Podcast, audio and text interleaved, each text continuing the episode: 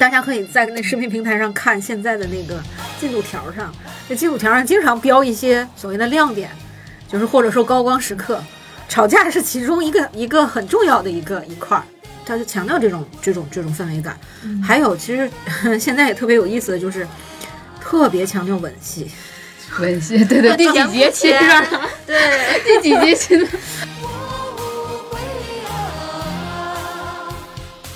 因为演员拍的时候，他并不知道其他的部分拍成什么样子嘛，嗯他没有办法对这个剧的全局产生一个认知，他可能只是觉得当时拍摄的时候一些细节可能不太好，不太理想，比如说可能拍到最后那剧本已经不是他之前拿到的那个剧本了。就是这种情况，现在在影视行业特别多。演员第一次接触到的剧本和最后呈现给大家的都不是一个东西。有一些演员，有一些剧本，有一些 IP，它本身有风险，所以当年它是很大的制作，在这个这个在这个平台或者在这个公司里面去立项的。那现在因为有了风险之后，这些项目被搁置了，所以今年年底的这很多排播呢，它是把一些我刚才提到的，就是 A、B、C 里边的一些后半部分的这个剧，可能补位了，补位上来的，就电视台也有，视频平台也有，所以呢，就导致这些原来可能定性也不是很高的这个剧，就只能有更多的曝光机会给大家展示，结果导致现在的剧口碑极差。我妈妈不允许我说《星辰大海》不好，那其实这些剧我真的是，这现在也是没时间，确实一部都没看，手机关机。都是靠那个短视频、那个。你们应该感觉到这是一种幸运，没有受到污染，你知道吗？工伤，不然就哎呦，我最近在看那个北京台出的《紫禁城》那个纪录片，还行，是啊但不如之前那个我在故宫修文物的那个感觉好。但是纪录片儿的话，我相我觉得相对来说是有一定保障的。嗯影视剧可真不行。啊好，你看我们今天这个开场，我特意就这么随意一点哈，我们再吐槽一下这个剧。我们这个直播间里呢聚集的是我小雪，还有我阿廖，大家好，还有那个我们爱看剧的小张同学。嗨，大家好，我又来了 小张同学是跟我们一起聊了那个《大宅门》的那期哈，最近我们这个播放量也是蹭蹭蹭蹭啊。嗯，但是就像那个说我们提到那个影视剧一样，一是没时间看啊。然后二是在之前的一个直播平台上，我们几个聊了一期，说无极六兽的时候就想看老剧，嗯，哎，但是这个时候我忽然发现了一个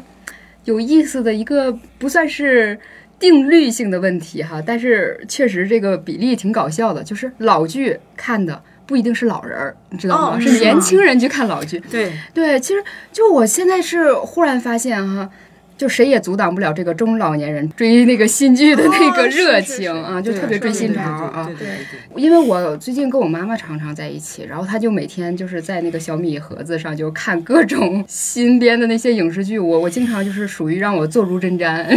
然后到晚上快九点的时候，我说你不养生啊，你赶紧去睡吧，是吧？然后我才开始 对我让半夜刷剧，对我让他赶紧走，然后让我还我一片安宁，真的。就所以我想知道，就小张同学现在的那个视频网站，他那个国产剧的那个用户画像究竟是什么样呢？呃，其实用户画像按现在的视频平台的用户的规模上来讲的话，它其实跟现在的互联网的整体用户画像非常接近。就是现在的几个大的视频平台，以我了解到的情况呢，比如说这两三个这个头部的这个平台，它都是在 DAU 是千万级或者是接近过亿级的这种这种级别。这种级别上来讲的话，这个平台要承载的内容呢，它是要覆盖现在互联网所有用户群体的这个消费需求的。但是可能聚集到某一些剧，单纯的来讲的话，每一部剧它可能有一些单体的一些差异，但是从大范围的这个规模化上来讲的话，呃，从过去互联网可能是从比较年轻化，然后高学历，然后偏高消费的这个群体，从大的趋势上来讲的话，几家调研的产品目前出现的结论都是，现在的互联网是第一个是面向银发族的这个群体在扩张，然后另外一个是面向特别年轻的这个。学生群体的呃人群也在扩张，所以导致呢，整个这两端的这个用户其实都有一个共同的特点，就是过去可能我们的银发族他的学历也不是很高，正在上学的年轻人呢，他的学历可能也正在发展的这个这个阶段，所以他一平均下来的呢，他就把过去的整体的用户画像打破了。过去大家觉得你家里有条件的才能上网，你可能有一点英语基础的你才能上网。现在不是，现在大家有手机，移动互联网时代，大家都能上网，所以整个用户画像也越来越接近我们本身的社会人群用户画像。就是我们现在社会人群结构里边，比如说中老年人的分布，然后年轻人的分布，它大概这种倒金字塔形的这种结构，其实是在社会上普遍存在的。所以，其实你刚才提到电视剧的这个品类上来讲的话，对于平台来讲，它的内容涵盖的所有的范围，就比如说电视剧的集数或者说是部数，它是面向所有用户群体的。但是它每一部剧，它有它自己的一套这个资源整合的能力和它面向人群的一个营销能力，所以它可能每一部剧它有一个相对来说比较有针对性或者是垂直领域的一个用户人群属性。就是所谓的站外运营，对对对对对对针对针对的是谁是吧？对，啊，对，因为我就是正好看那个人口普查报告说，二零二零年就是六十岁以上的老人啊，就是这这个这个年龄段哈，银发族是人口含量的是这个百分之十八点六，嗯，嗯，对，所以就是其其实是很高的。就我我看到这个数据的时候，我忽然就是释怀了。原来这其实这个剧不是给你们天天骂剧的这些人看的，知道吗？有一类剧就是给这样的群体看。对，所以就是从数据上表现，也也就是说这个事实啊，谁在看，谁在线的这个时间最长，追的最多，真的不是这些上班族是这样。对，就有一点儿像，其实过去电视台在这方面的数据可能更明显一些，或者说它的表象更明显一些。可能我们都有一些共同的一些在脑海里边有印象，但是大家又不记得它的剧情的剧，《再见阿郎》《又见阿郎》这一系列的剧，它其实是主要是面向。就比如说家庭主妇，或者说是就是比较时间比较富裕的这个观影人群的，那种特别拖沓，拍个几百集。对这种剧，我们之前叫肥皂剧。肥皂剧的这个特点呢，其实就是不是给我们上班的这些人看的，它也没有办法满足现在呃对于一些剧的品质要求啊，或者说他的审美要求啊这些这些消费群体的心理的。它其实就是给一部分呃观众消磨时间的。它为什么当时叫肥皂剧？可能就是家庭主妇在洗衣服的时候，在做家务的时候，可能手里边全都是泡泡的时候，然后就一边工作，然后就是一边在处理家里的这些呃鸡毛蒜皮的这些琐事的时候，然后这个剧就像一个 BGM，就是像一个背景音一样，一直环绕在他的这个生活环境里。所以其实包括当年很多韩剧，就是。成百上千集的那些韩剧，人鱼小姐对它其实也是也是承载着这个这个价值，或者说是它的这个传播链条的一个呃心理消费需求的一个体现吧。所以其实包括现在的很多剧换到互联网平台上了，其实它也是在复刻原先这些剧的这些观影人群的一个消费心理。就是我可能会有大量的时间不知道该用什么东西来填充，那现在这些剧其实是一个很好的一个方式。但是呢，其实跟我们呃所谓的这些些可能有对具有一些品质追求的这些呃观众群体来讲的话，那它就可能就是人群上的一种严重的不匹配。嗯嗯，因为因为就是前一阵大家知道那个有东北限电那个事儿是吧？然后忽然就在评论里发现一条就特别追心的，就是我们自己也许没有意识到，就说停电不光是说就是生活上的一些问题，还有一些就是说长期因为身体问题就卧床的那些老人。就是唯一陪伴他的就是那个电视，嗯，嗯，就是那那是唯一的出口。忽然就把这个对影视剧之前的那种 声嘶力竭的批判，就忽然就我我就觉得有点沉淀一下，也是我们这期节目就诞生的原因。我们要考考虑一下到底这个后面是什么哈。嗯，对，就是你刚说这个事情，让我也想到，所以说，其实当我们在怀着那种心愤怒的心情去批判影视剧的时候，我们的心理预期是。你得给我看个艺术作品，我想要看到大家的那个信念感，然后这个剧的质感。但是其实是不是，其实这个东西它是有很多属性的，它有的时候它就是一个就一个陪伴，或者是大家一个像你说的消遣的出口这样子。嗯，就因为我想到刚刚你也就小雪也说到妈妈看的那些剧，然后我们最近就是大家都在讨论那个刘刘涛和林峰主演的《星辰大海》，我觉得就特别的警醒大家有这样一个事情，因为大家当时就是普遍的年轻人都受不了这个剧的中年玛丽苏什么的脑残的剧情什么，但是他就是稳稳的站住了你家里妈妈的遥控器，然后所以我就觉得那这样子就说明可能这个剧它有它的目标受众，呃你去吐槽是不不干涉他的大火的，但那那样子的话，我们的吐槽，我就特别想说，那我们还要不要吐槽？我们我们的这个追求它有没有意义也好，应不应该继续也好，？我觉得要，因为你你作为工作者必须有自觉性嘛，是不是？对，就是它既然呈现在我面前了，那我也有，就我们这些对于剧或者是对于影视内容消费需求有一定比自我标准的这些人群来讲的话，你既然让我看到了，那我肯定还是要评价一下的。虽然大家可能永远在这个观影的需求上不是一一条路上的，但是对于这些事情发生发表自己的观点，我觉得还是有必要的。其实刚才小雪跟阿廖提到的一些场景，我我其实还可以再延伸一下，就是我有的时候会去，我不知道大家现在还有没有这种消费习惯？我喜欢去便利店。啊，其实倒也不是像我们现在所谓的像那个七幺幺这种，就是可能是已经很标准化的。我经常就是我有的时候我会出去小卖部嘛对对对对对 对，小卖部小卖部，然后 包括像我们家社区楼下的那种小超市。我其实之前没有意识到这个，就是我经常出去玩的时候，我发现大部分便利店的或者说是这种社区型小超市的这个老板，他都会有一个电脑。或者说是有一个他观影，就是看看那个视就视频的一个一个设备，对 iPad 或者是什么的。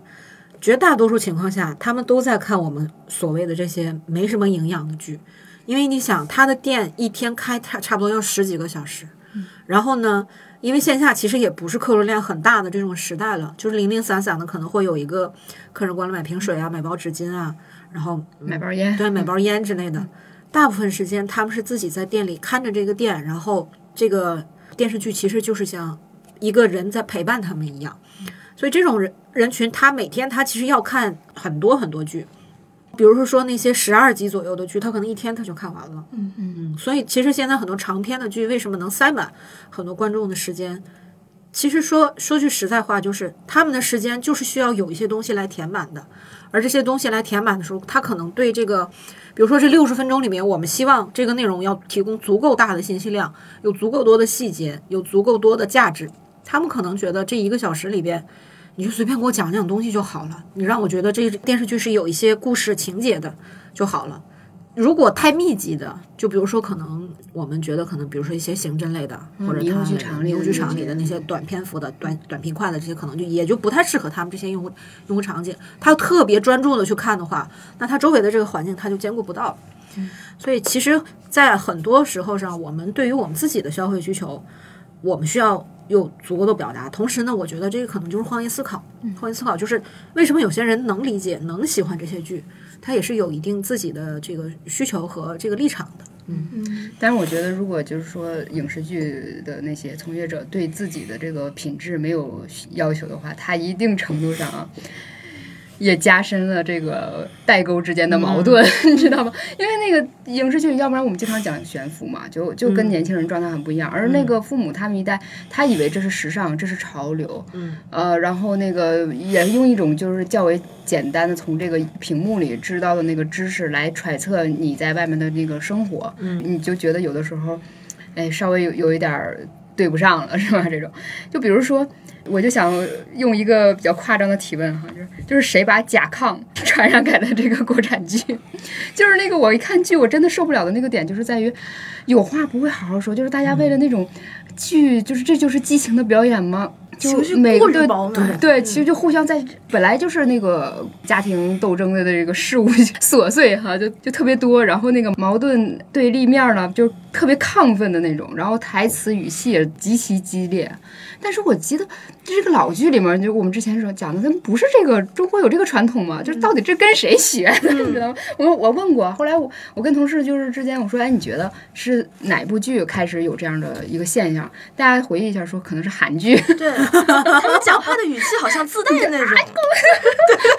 啊，西就就是这种状态。会有画面感。其实我觉得吵就是关于吵架这个呢，我觉得可能就是比较简单或者刻板的把戏剧冲突用吵架的这种形式表现出来。嗯，过去的我们的即便是家庭剧里边，它有吵架的戏份，你能觉得它吵架是有趣的，或者是有价值、有意义的。至少有个来路和去处的，对是吗？我举个例子，我们其实上次直播的时候提到了一个老剧，就是贫嘴张大民的幸福生活。嗯，就是张大民在砌墙的时候跟邻居是有吵架的这个戏份的，那段戏特别精彩，就是他是怎么呃用他的语言，既其实也没有多伤，就邻邻里之间的这个和气，然后又维护了自己的这个尊严。他整个那一段戏写的特别有趣，就是这也是吵架。然后还有呢，是包括之前呃，我不知道大家还有没有印象，这个戏实在是太老了，《渴望》，《渴望》里面也有凯莉什么？啊，对对，凯莉凯，嗯，嗯然后还有像李雪健老师他们，就是那一代人演的，那是中国比较早的一个家庭伦理的一个电视剧，那里边也有。呃，就是因为大家的那个时候都住大杂院嘛，它也有邻里之间有摩擦的这种戏份。它的这个剧情人物里边有凯丽，就是就是有刘慧芳这种温良贤淑的这种传统女性的，或者说是就是我们中国中华民族这个优秀女性集大成的这种品质为一身的这个角色，但也有性格比较飞扬跋扈的这样的角色。他其实是用吵架来体现这个人物在当时的那个呃环境下，或者说在当时的那个这种大杂院的这个生活氛围里边，他们是怎么相处的？就是因为众生有万象，那这个邻里之间不可能永远都是和和气气的，所以呢，这种吵架的戏呢，当时你就觉得这个戏是有必要的。是觉得有价值的。现在我觉得就是连爱情之间都要互相呛着说那种。对对对对对对对，现在有一点儿是我为了吵架，为了让这个呃戏显得有冲突，然后呢，不断的有所谓的爆点吧。嗯，大家可以在那视频平台上看现在的那个进度条上，那进度条上经常标一些所谓的亮点，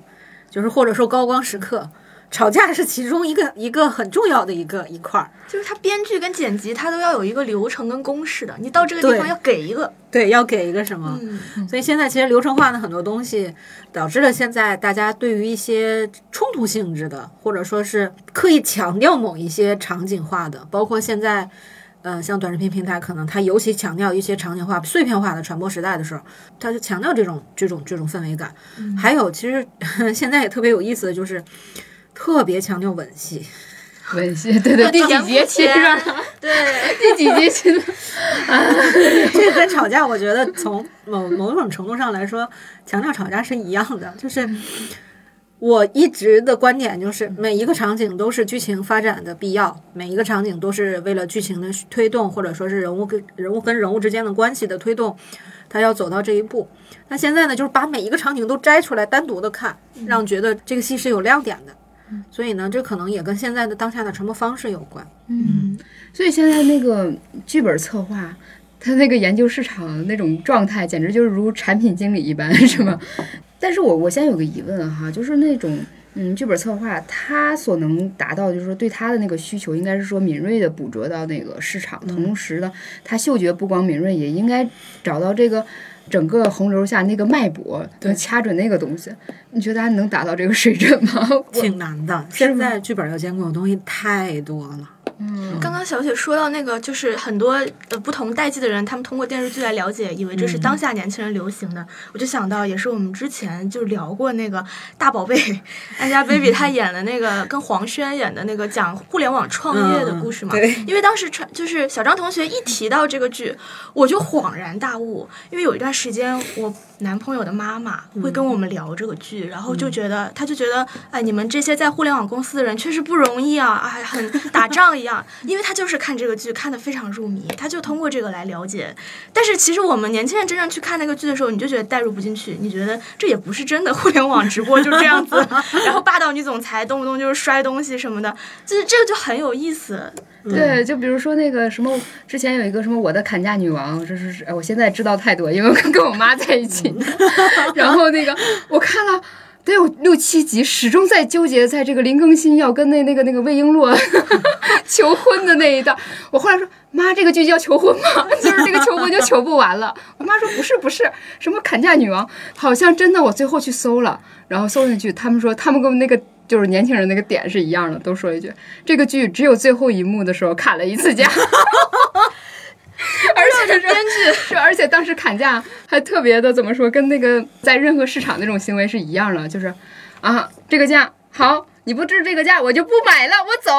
过于简单，只有这个，然后就说这是一个心理战，然后最后就他就成功了，这就是他的砍价套路。就是你说这些剧它的那个题材能不好吗？其实互联网创业或者说购买消费，这都是很好题材。只有一个点的时候，就把一个点就就片儿汤化嘛，是不是？对对对。那说剧本策划说看呃口味偏好数据有这个模型吗？有这个模型参照吗？真的就像说。虽然就是说我们在时间进度条上，嗯一方面是就是引领大家用这个思路来看剧，那回头是真的这些点出现峰值什么的，就反哺到这个剧的这个策划阶段当中了吗？我觉得这个可能要看本身这个影视制作团队的对于整个行业的认知，或者看他在什么水平上。我举个例子，就之前，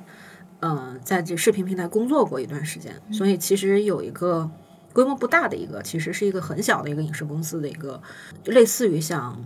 制片人这么一个角色，刻意的故意约我吃饭，然后想让我给给他透露一些这方面的数据。那个时候我就发现，其实有一些制作公司，他们是在刻意的迎合这个这个趋势，这是一种方向。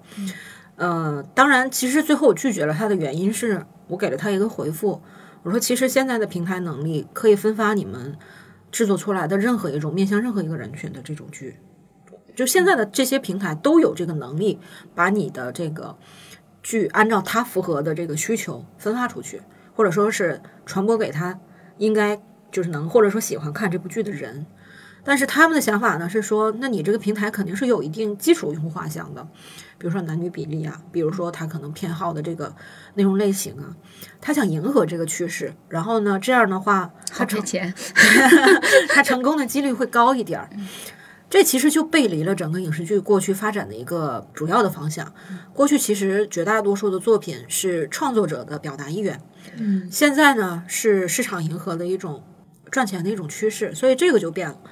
导致现在我们有很多剧就提到刚才小野提到的用户画像这个问题，我其实一直也不觉得用户画像是个问题，但它现在确实是已经成为一个大家呃经常提到的一个话题了，就是有很多重复的题材、重复的类型，想复刻之前的某一部剧的成功，嗯，或者说他想再踩中一个就是传播或者营销的一个现象化的一个点，大家觉得可能这种东西是可以类型化的，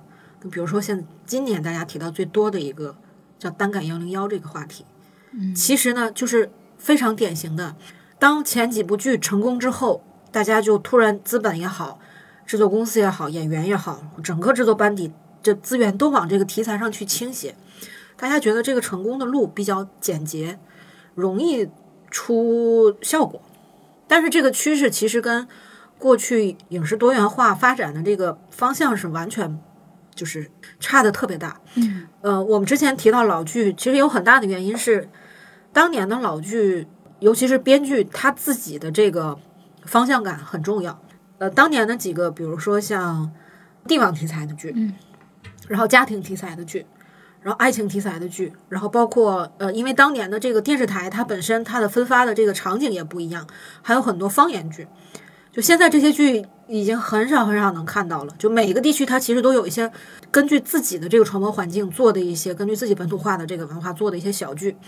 可能有的没有被这个广广泛的认知。这个其实就是当年大家觉得，我觉得这个可能会受欢迎，我觉得这个是我想表达的这个形式。所以呢，可能有些剧是出于创作者自身的这个呃审美的需求，或者说他想传播的这个需求，他会写出这样的作品来。现在呢是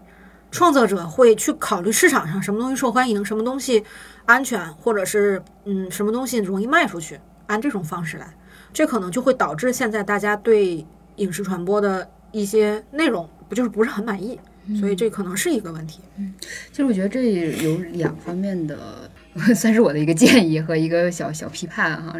一是影视剧这些一些人员有点太贪心了，嗯嗯，就是因为如果你真的说内化到了互联网的所谓的一部分的精神，就是分众嘛，嗯，你只要表达一个对一个群体的这个一个照应。这么庞大的一个人口基数，你也够火了，可以了，你不用面面俱到了，是不是？对。然后就还有一个就是你刚才说一直说国产剧的类型，这我一我之前就以为这是我们自己的印象当中的事儿，看来就是它其实是在实际发生的，就是说它真的不如过去丰富了。我就想知道那些还力图想搞那个原创的那些编剧，他们在市场上会真的吃瘪吗？如果他们真的吃瘪，那那那这个问题到底该怪谁呢？嗯，按我的理解，其实现在编剧是一个紧缺的市场。它供求关系上来讲，现在编剧非常非常短缺。优秀的编剧是，呃，它不光是影视行业，包括现在的舞台剧，就是线下的演出行业，还有包括可能衍生出来的，比如说像游戏这种，嗯、也是跟这个就是精神化消费有关系的这个行业。对对，游戏策划，其实编剧是一个供求关系非常紧张的一个领域。但现在的问题呢是，当出现比较多的 IP 类改编的内容的时候，编剧的重要性没有那么凸显了。嗯就是大家觉得这个东西原先有小说，那编剧你只不过过来做的是改编这个工作，那我不太需要你去做原创，你写出什么东西来。你比如说我们现在看到的原创剧本越来越少了，这是一个很要命的一个问题。嗯、当然我也认识一些做编剧的一些朋友，他们其实现在的情况呢是，呃，头部编剧可能还好一些，就是这些已经成名成腕的这些编剧，可能还是有很多影视邀约过来找他们的。名不见经传的这些呢，就很可能就会觉得自己生存的对生存的空间就就很有限，所以其实现在他们有的在在做另外一个一个一个一个是工作，然后来那个反哺自己的这个对不对对，他们在写剧本杀，哦，哦，他们有很多在写剧本。为什么现在剧本杀这么火？是有很多呃真正的做编剧的这些人在参与这个行业里边，而让他们其实这也是对他们的能力的一种锻炼。对对对对对，只能跑这儿来练了。对，反而他们在这个里边，呃，呃尤其现在剧本杀这个线下的这个消费其实也挺兴旺的，所以他们拿到的片，这个一部呃原创剧本的这个报酬吧，其实也不低。虽然可能没有跟影视剧那么长篇的那个这个就报酬相比啊，但对于他们来说也是一个很好的一个填充。所以呢，导致。呃，现在整个线下剧本杀 是一个很良性发展的一个行业了，这其实是也蛮有意思的一个情况。哎，我有点好奇，就是那编剧在一个剧，就是要打造一个好剧，编剧他能够贡献多大的力量？我们拿电影行业的一个奖项来做比较，奥斯卡的电影奖项分两个剧本类的奖项，一个叫原创剧本奖，一个叫改编剧本奖。所以呢，其实，在影视行业里边，对于改编和原创这方面，他们是有自己独立的一套评判体系的。我想想，比较典型的，从原创剧本的这个角度上来讲的话，其实这些年在影视，就是在奥斯卡这个角度里边，《寄生虫》就是最近应该是比较近的一部原创剧本奖，就大家可能还能那个。嗯，有认知的有有有认知的，然后其他的改编剧本奖，其实就这个就非常常见了。其实从我觉得从这个奖项的这个设定上来讲的话，它是在既鼓励原创又鼓励改编的这种就是多条路并行的条件下，希望大家都能有自己的一套这个竞争的一套环境。当然，比如说你如果只设立一个剧本奖，那你可能就看不出来原创和改编的它各自要发挥的这个价值。所以可能这也是对于我们现在这个行业一拥而上的去做 IP 改编的一，或者说是一种旁观角度的一种观察吧。就其实现在 IP 改编它是一种轻车熟路吧，一种比较便捷的能够获取产业上成功的一种方式。所以呢，呃，刚才其实阿廖提到说一个编剧到底有多大的价值，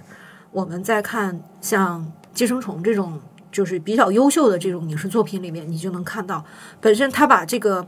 整个这个家庭设立到的这个环境里边，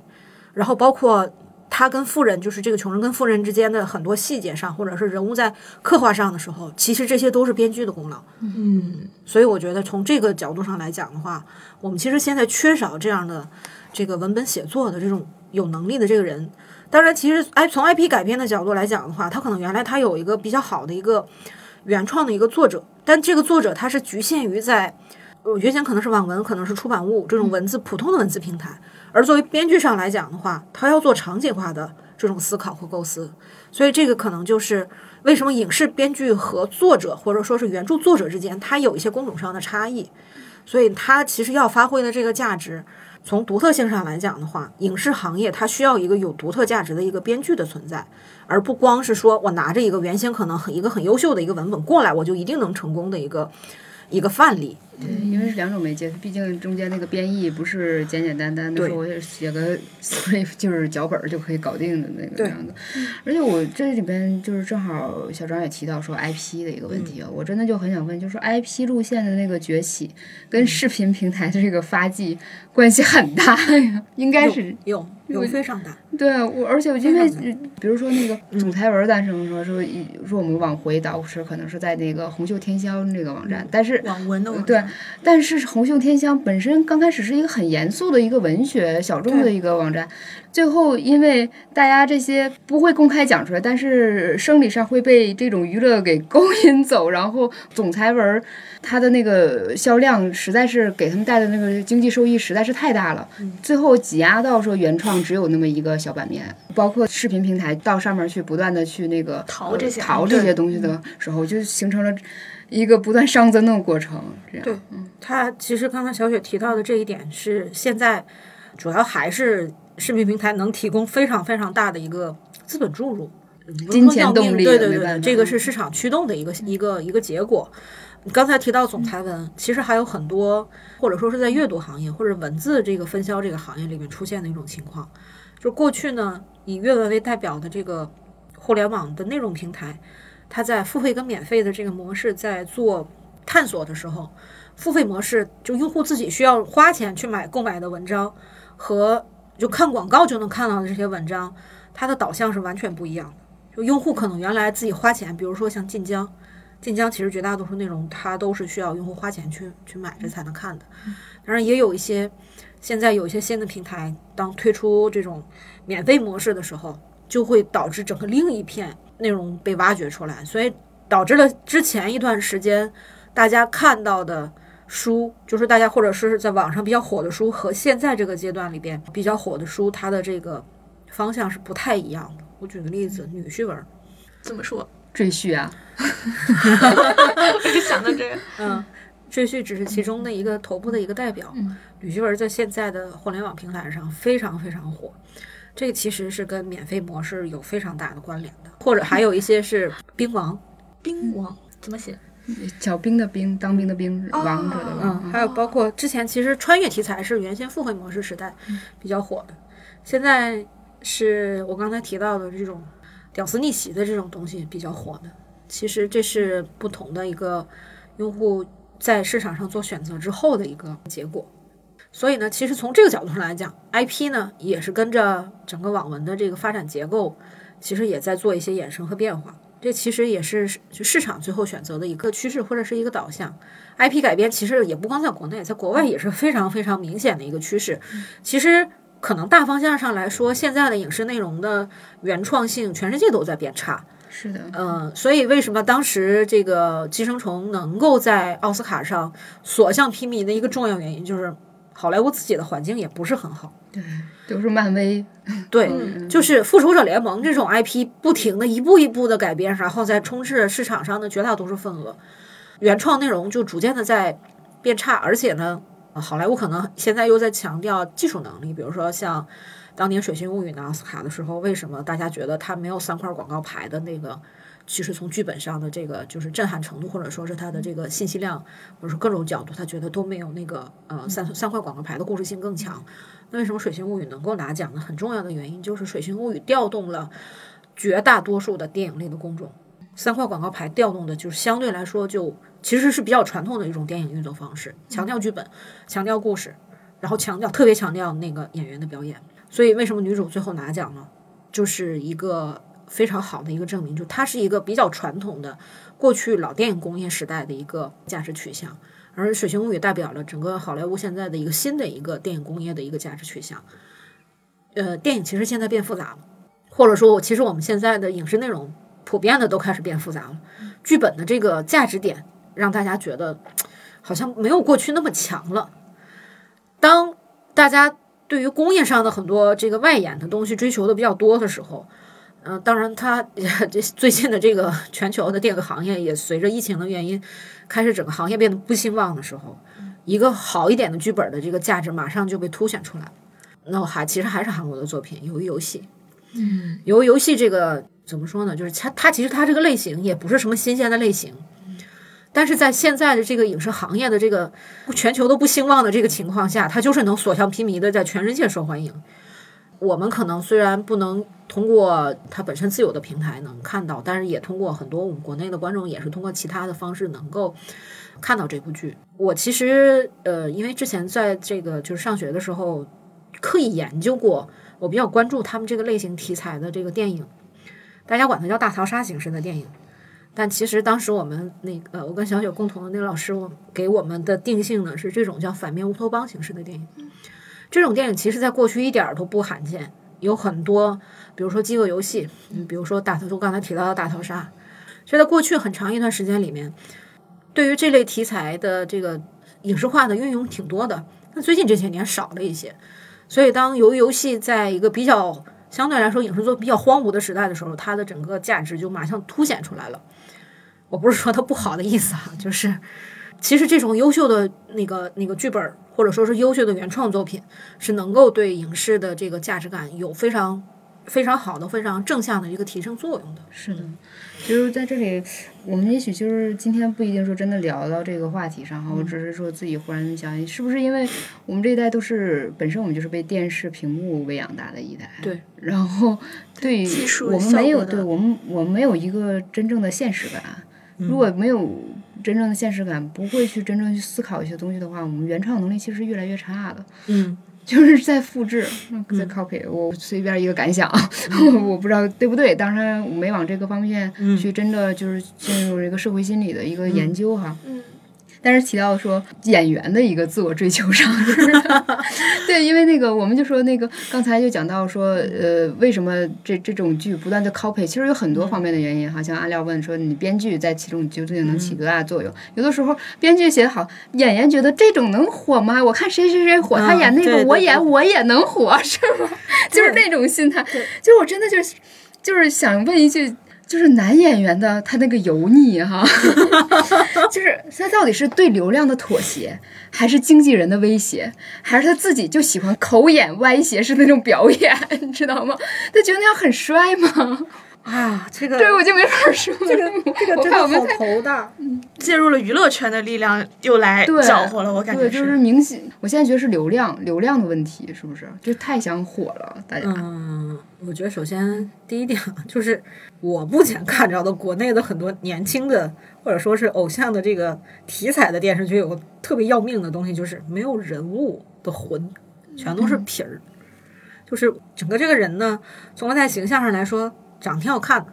俊男靓女，这个全都是标配。但问题呢，这个人没有灵魂注入进去。这可能有点儿，一会儿题外话又要拿电影举例子。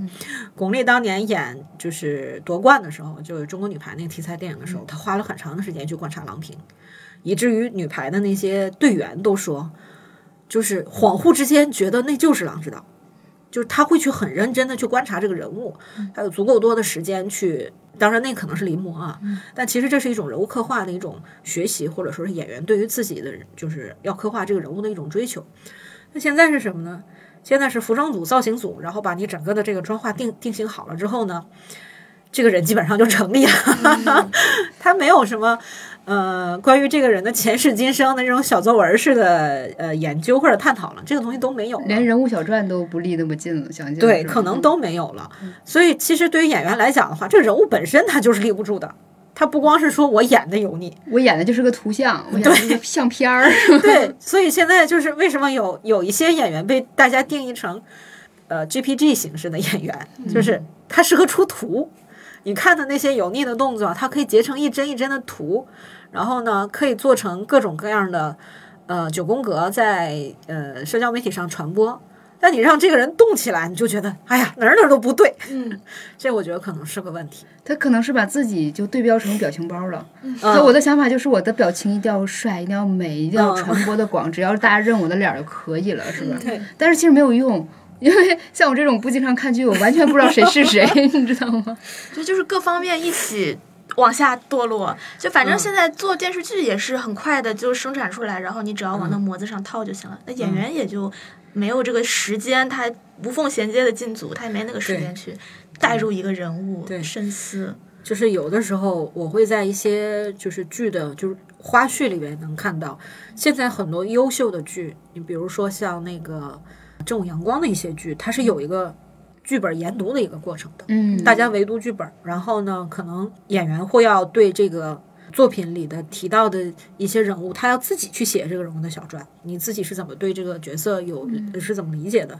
他不是像其他的组，可能是说直接把这个演员就是档期安排过来了，那他现在要进组了，然后把他的时间占下来，然后快速的把他的戏拍完，然后这个演员就进下一个组了。可能这是从工作流程上来说不太一样，当然也能看到我们很多这个优秀的国产剧，它也是也是靠演员要集中时间，然后集中精力，然后在这个组里边花很长的时间去把整个剧组里的这个就是所有的工作，其实都是在这个组里边要花很长的时间去准备，然后去制作，然后再进到我们这个观众的视野里的。就没有一种真诚投入的浸浸润的一个状态、啊。对，嗯，就没没进状态，甚至有很多演员他都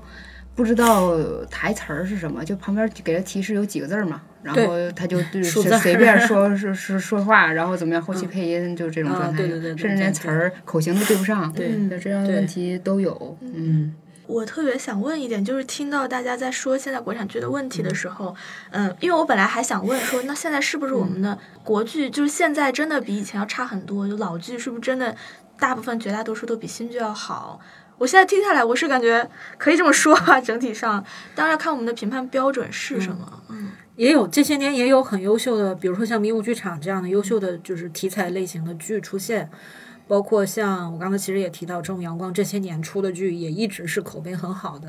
比如说像《琅琊榜》这样的，其实就可能都是历年国剧里边，呃，目前还在就属于头部巅峰的这种这种剧。其实我觉得还是有优秀的创作团者和创作团队在的，但是呢，可能大规模批量化的这种工业化的生产形式会导致。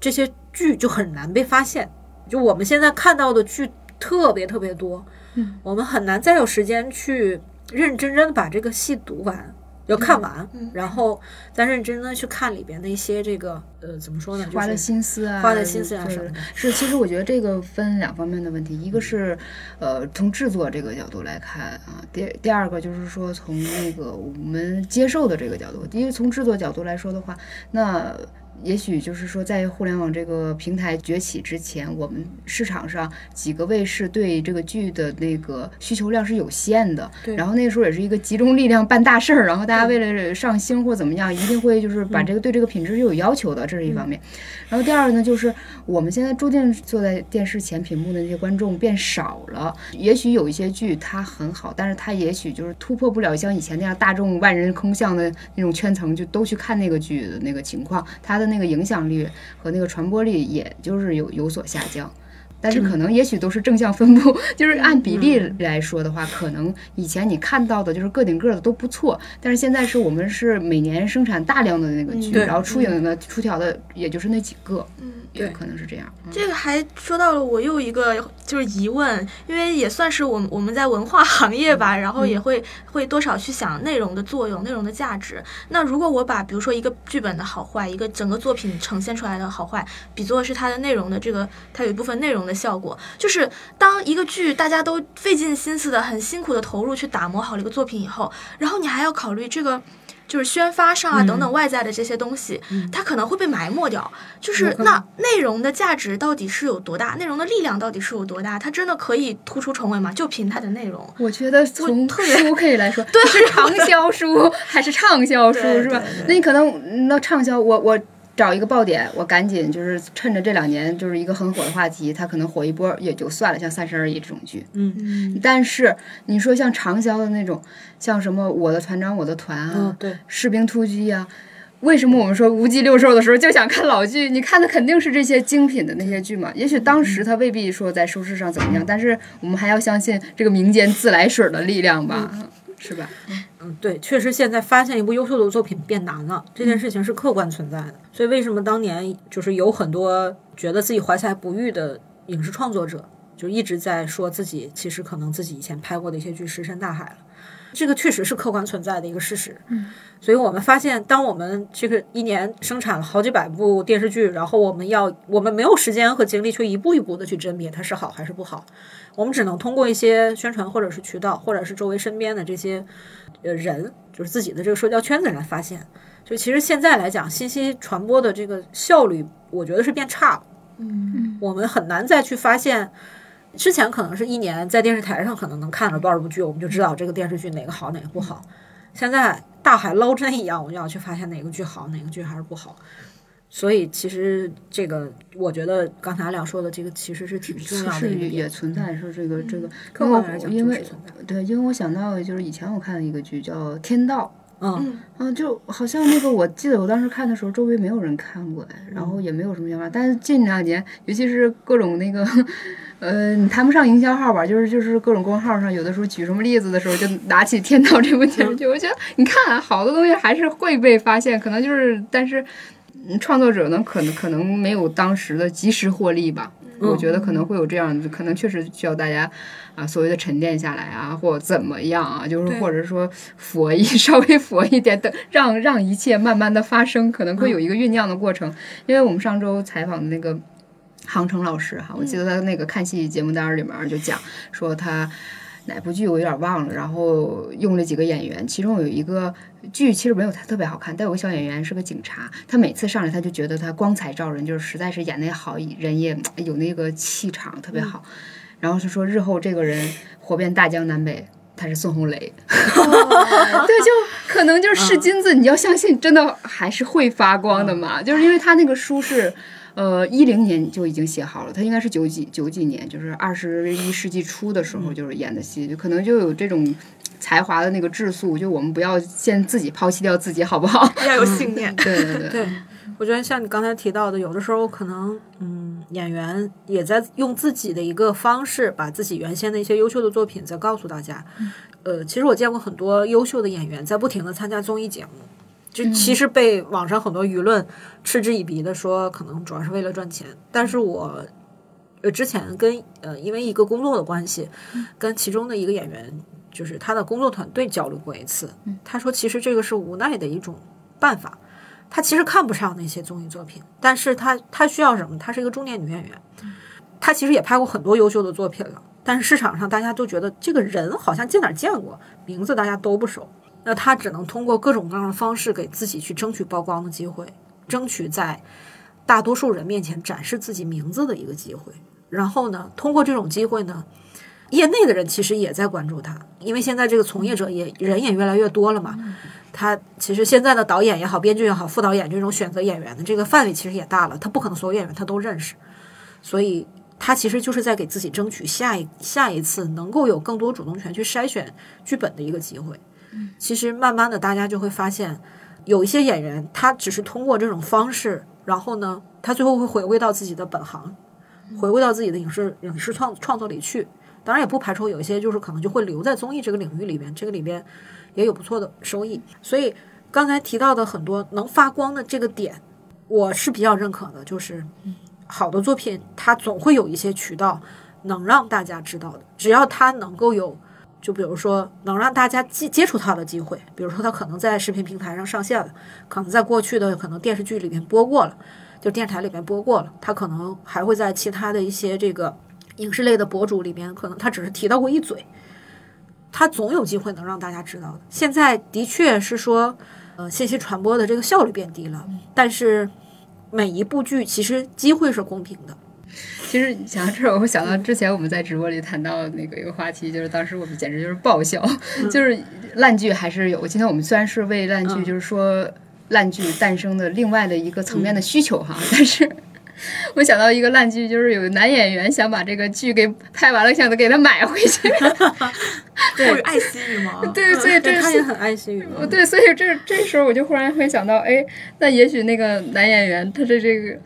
并不一定都是大家所想的，就是呃剧里面所展现的对那么的对 邪魅狂狷，他也有自己的那个薄脸皮、想自尊心的一面，是吧？因为最后，因为演员拍的时候，他并不知道其他的部分拍成什么样子嘛，嗯他没有办法对这个剧的全局产生一个认知，他可能只是觉得当时拍摄的时候一些细节可能不太好，不太理想，比如说可能拍到最后那剧本已经不是他之前拿到的那个剧本了。就是这种情况，现在在影视行业特别多。演员第一次接触到的剧本和最后呈现给大家的都不是一个东西，所以演员是看完成片儿之后，就有有的时候他是觉得这个崩溃了。崩溃的这个这种场这种场景，我估计现在可能在其他剧里面也有，所以其实有很多演员还是对这个自己的作品是有品质追求的。当然，太复杂了，他面对的情况。对，所以就像现在，其实有些演员提到过说，为什么他拍一部剧就能播一部剧？为什么有的演员拍什么剧就播不了什么剧？同组猪队友，对，所以这就衍生起，其实衍生出来另一个问题，就是你当时接这个戏，当时是为了什么接的？这是一个很重要的事儿。有一些呢，就是我觉得我冲着剧本去接，可能甚至是我演员会自降身价的去接一些剧，觉得这个片酬不是很高。那比如说，可能有一些新人导演刚开始接触影视行业创作的时候，他第一部剧的成本不太高的时候，他想找一些著名演员。我们班同学当时就为了拍自己的作品，去在演员领域里面去找到了。张颂文儿那个，对对对对对对对对，小雪了很了解，就是张颂文老师当时就真的是因为觉得这个剧本很好，所以他接了当时那只是我们同学的一个学生作品，对毕业作品，那只是个毕业作品，那只是个大学生的毕业作品而已。张颂文老师接了，哦，嗯，我们当时也也其实那个时候张颂文老师是名不见经传的，就是文艺片演员，我们当时给他定定性的，就我们也没有想到说张张颂文老师后来。隐蔽的角落里对，能那么火，以至于说当时我们那个我们学院当时做那个毕业生作品展播的时候，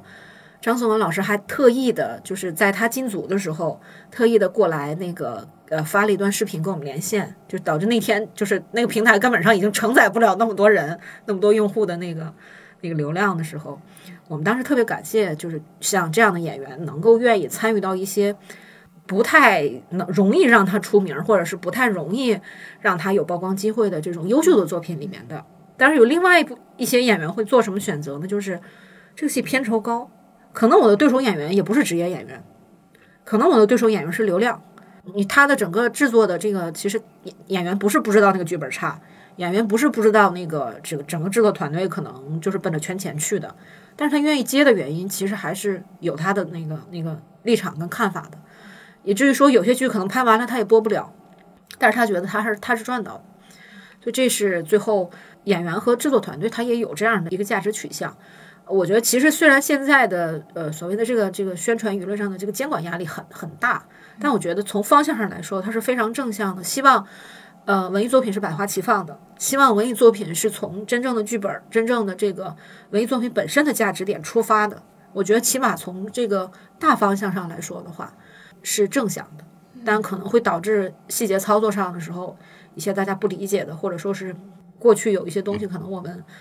嗯觉得不太恰当的吧。但但是我就觉得，其实从这个角度上来讲的话，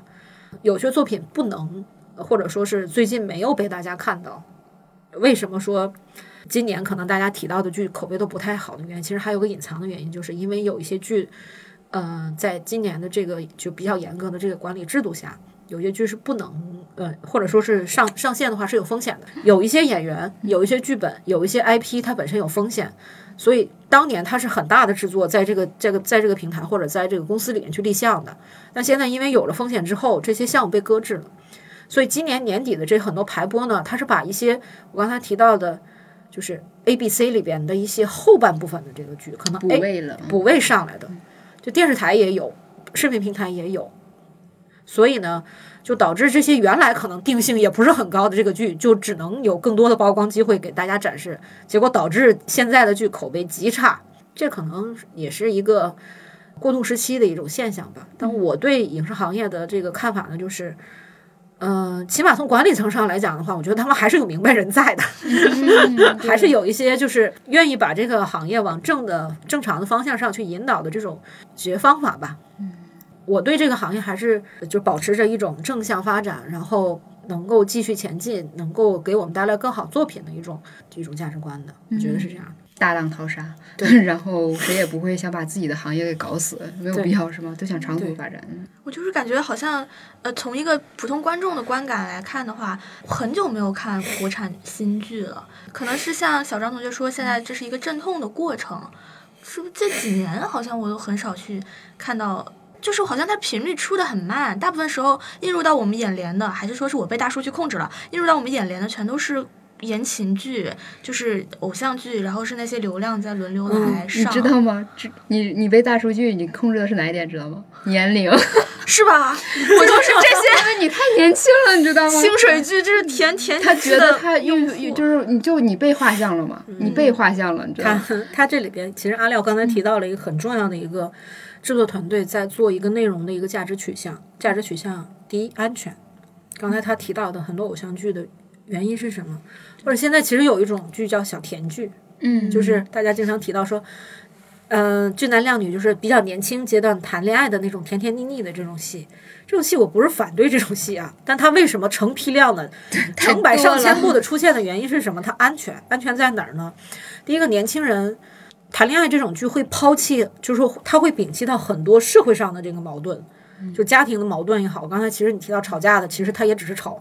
就是吵一些就是鸡毛蒜皮的一些小事儿，他没有对整个社会大环境上的一些就是真正的矛盾有什么正正向的这种正面刚的这种刻画。小甜剧就就是基本上把职场啊，把家庭啊，然后把这些这个就是外部环境上的所有的负面的东西全都可以摒除掉。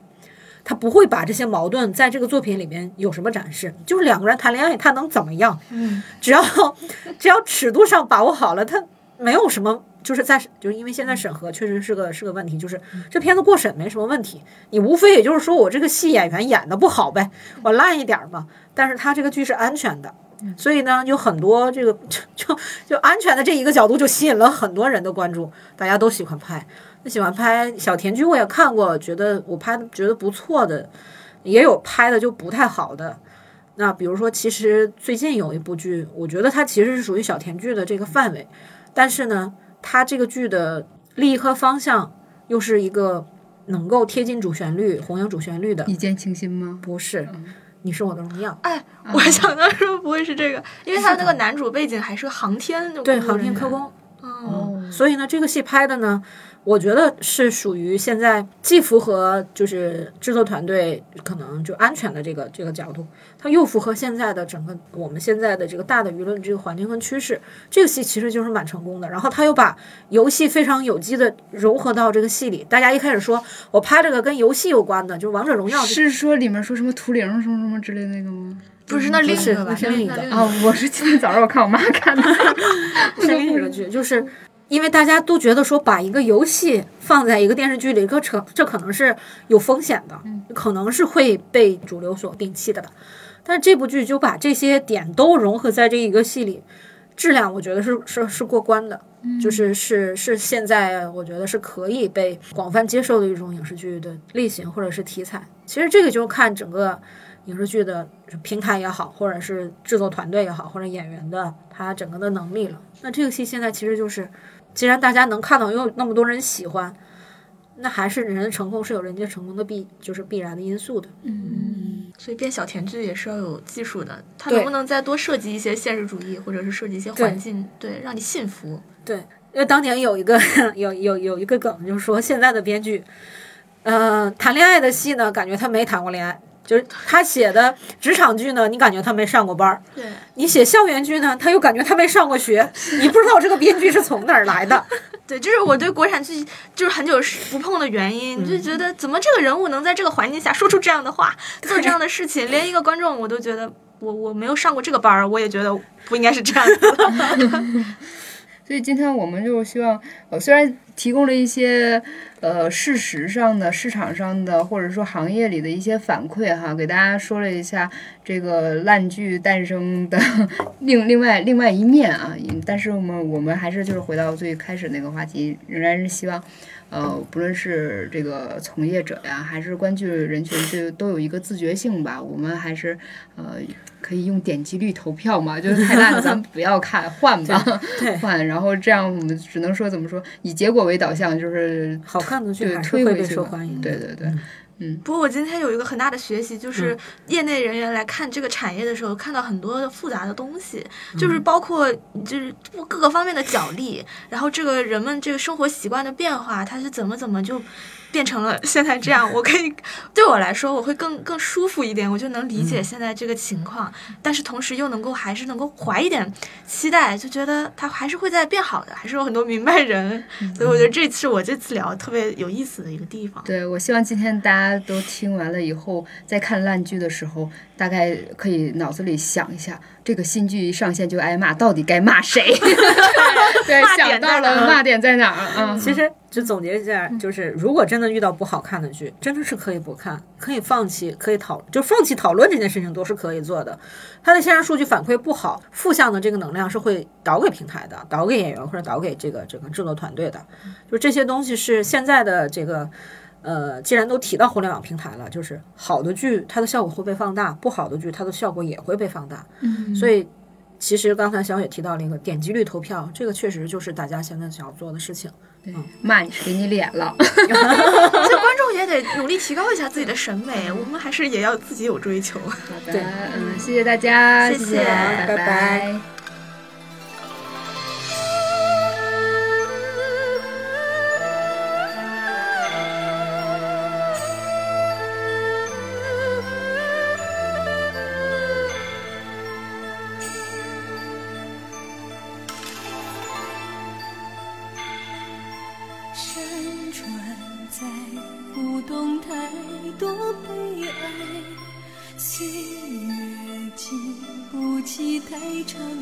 等待。